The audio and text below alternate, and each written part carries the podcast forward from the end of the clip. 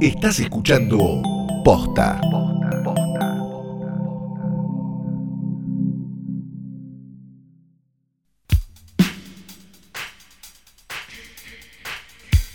Buenos días, buenas tardes, buenas noches o cuando hayan decidido darle play a esto que no es una cosa más que un nuevo episodio de Hoy Tras Noche Diario, el único, mejor, más grande y diario podcast del mundo.posta.net.com. Sí, mi nombre es Santiago Calori. Yo soy Fidel Sargenti y eh, podemos decir igual, aunque no esté del todo ultra chequeado, que somos el único podcast de cine diario en el mundo universal, universalístico. Mira, si lo decís te lo creen, así que sí, digámoslo y A chao. una- Aunque a no mí sea una verdad. Claro, a mí una vez me dijeron que el secreto era decir las cosas con eh, tirar datos muy específicos con la seguridad de Alejandro Fabri o Axel Kuchevaski. Que nadie va Claro. a chequear si lo decís así. Sí, el, el mentir con convencimiento. Sí, claro. Exacto. ha funcionado en casi cualquier rubro empresarial. entonces vamos a decir que somos el único podcast diario de cine de esta pandemia. Y el mejor, y el mejor, y el mejor, mejor, mejor. Y el mejor, y el mejor, claro que sí. El que tiene Sí, más claro. estrellas, más corazones y más cosas Uf. espectaculares en el mundo. Eh, Tenemos ahora 9 de sí. 9 en IMDB. Es tremendo. Tenemos 90 en Metacritic. Por eso vamos a aprovechar todo eso para recomendarte una película que no es de los 2000, no es de los 90, no, No, es de los 80, no, es no. de los 70, no es de los 60, no, es de los 50, es de los 40. 40.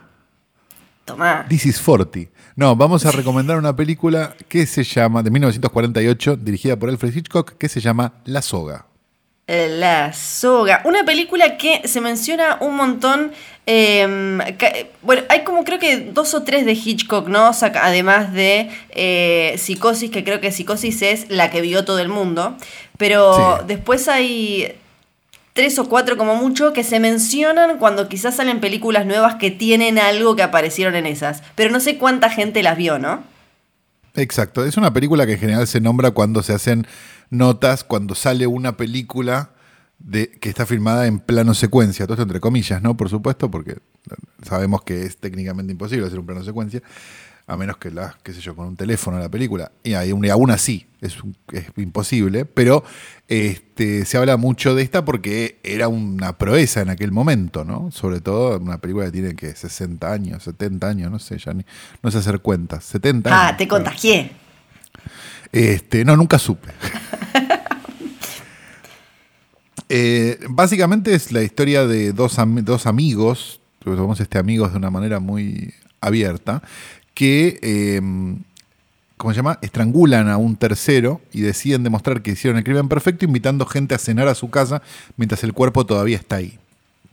Eh, pasa toda dentro de un departamento, digamos, y es, está contada toda con un plano secuencia, digamos, que es lo que, lo que hace que la película sea un poco más extraña que, que las demás de Hitchcock de ese periodo. Es también color, que es algo, no digo extraño para el 48, pero eh, era algo distinto. Sí. Eh, En general, de hecho, Hitchcock vuelve a filmar en blanco y negro después bastantes películas. Va, va y viene, pero, pero, pero esta es como la color. Em, Me imagino en esa Y- época, eh, además de obviamente la decisión artística de director y eso, que un poco debería ser qué paja, ¿no? Sí la puedo hacer, ni me fijo, qué paja, ¿no? Hacerla de color, ¿para qué? Bueno, en esa época el color era, era, era un dolor de huevos, ¿eh? Sí, por eso, me imagino como- en esta específicamente, pero me acuerdo que, digamos, no sé, la- las primeros, los primeros. Technicolors y todo eso era, era como un, eran varias capas de fílmico que se Es la pegaban como primera- una plasticola de mierda. Es la primera Technicolor de, de Hitchcock esta. Así Claro, que debe haber sido un mega qué paja. Imagínate Sí, o sea- la pobre gente que laburó con Hitchcock en eh, esta película. Falso No, plano secuencia. imagínate- Primera Perdón. Technicolor, sí.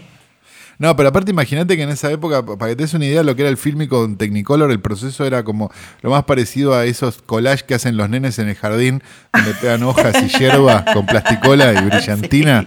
Eso era el, el fílmico de, de- de- de Technicolor para que se pudiera ver en colores. O sea, es tremendo realmente. Claro, y además eh, algo que es difícil pensar ahora, pero no había una noción o un estándar de cómo se suponía que se tenían que ver los colores tampoco, o ver una No, película o, o- o nada. Entonces era más todavía como un nene haciendo un collage que no tiene como ninguna noción de nada y es como, ah, brillo, color, pego. sí, y todo eso. Eh, y creo que no mencionamos que está James Stewart eh, en, esta película. Que fue durante muchos años una suerte de, aliado de Hitchcock hasta, ¿qué? Vértigo, ¿no? Y en Vértigo lo deja, eh, sí. Porque le pareció que estaba muy viejo, ¿no? En Vértigo fue. Sí. Y lo reemplaza por el otro que es igual, que nunca me acuerdo el nombre. Sí, eso te iba a decir. Y siempre me los confundo. Este... Bueno, era su gracia. La gracia de James Stewart es que tenía cara como de, de chabón así, medio americano promedio, y podían identificarse y todas esas giladas. Exacto, hasta quedaba muy viejo en vértigo, medio creepy, ¿no? Ya, como, señor. ¿Qué Señor, salga de internet. Deje de buscar pendejas por internet, señor. Em, el otro que queríamos. Sí, decime.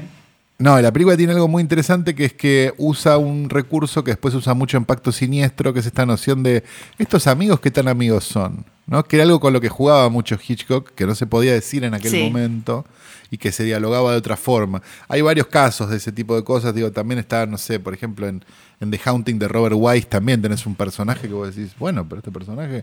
Y, y si bien la película es de avanzada y si bien este, en el caso de Haunting, ¿no? Eh, no se hablaba. Hitchcock me parece que tenía una, situación más de condena con la homosexualidad de todas maneras, digo, visto esto a 70 años del, caso, ¿no? No, salgamos a cancelar a Hitchcock por eso. Fue ya lo cancelaron por otras cosas igual, pero bueno, no. Ah, sí, claro. Este, Pero bueno, pero tiene eso, digamos, tiene un poco el, el puto malo, Hitchcock. ¿No? Sí. Eh, me quedé pensando eh, el que lo reemplazó vendría a ser eh, Cary Grant, que hizo Intriga Internacional claro, después. Eso. Claro, porque toda la vida me confundía a James Stewart y a Cary Grant. es que lo podría haber puesto a James Stewart en Intriga Internacional y no lo puso, lo puso a Cary Grant. Pero porque estaba enojado, porque, se le, porque le había ido mal a vértigo. Claro, es como sucio, asqueroso, es tu culpa, es tu culpa. Es tu culpa, viejo, viejo. Viejo horrendo, no es mi culpa, es la tuya. La tuya. Qué insoportable de haber sido eh, Hitchcock. Hay, bueno, hay películas donde pueden ver, hay como 80 actores que trataron de ganarse un Oscar con eso y no lo lograron. Se puede ver de manera legal muy fácilmente. The Rope, la soga, la pueden encontrar. Vayan a buscarla, ¿no? Sí, basta. Esto parecía los caprichos de Flor Daily. Es larguísimo esto. ¿Qué le pasa? Adiós.